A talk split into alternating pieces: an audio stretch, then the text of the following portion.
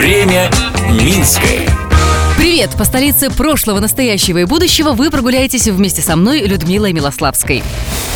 Если проезжать по второму кольцу мимо железной дороги, нельзя не заметить красивое кирпичное здание. Это старая водонапорная башня. О ней сегодня и расскажу.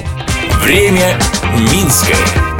Знаменитый фонтан «Амур» с лебедем, первый городской фонтан, кстати, появился в Минске в 1874 году, практически к открытию городского водопровода вместе с первой в Минске водонапорной башней. Местные жители сначала протестовали, не хотели, чтобы башни строили возле их домов, но после смирились. К концу 19 века водопроводом в Минске пользовались жители 28 улиц. Вода в домах была лишь у шестой части всех домовладельцев. Всего в городе было три водонапорные башни. Еще одна стояла на месте центрального автовокзала, вокзала, другая возле паровозного депо. Она-то и сохранилась до наших дней.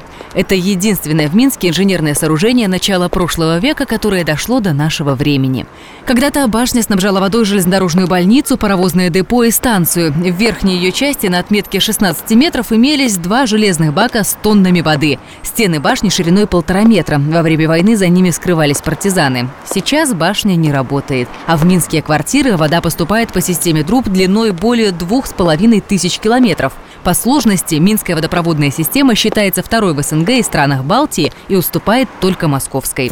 Затем, как течет время Минское, слежу я, Людмила Милославская. Благодарим за информационную поддержку программу «Минск-Минчане». Смотрите в субботу в 11.00 на телеканале СТВ.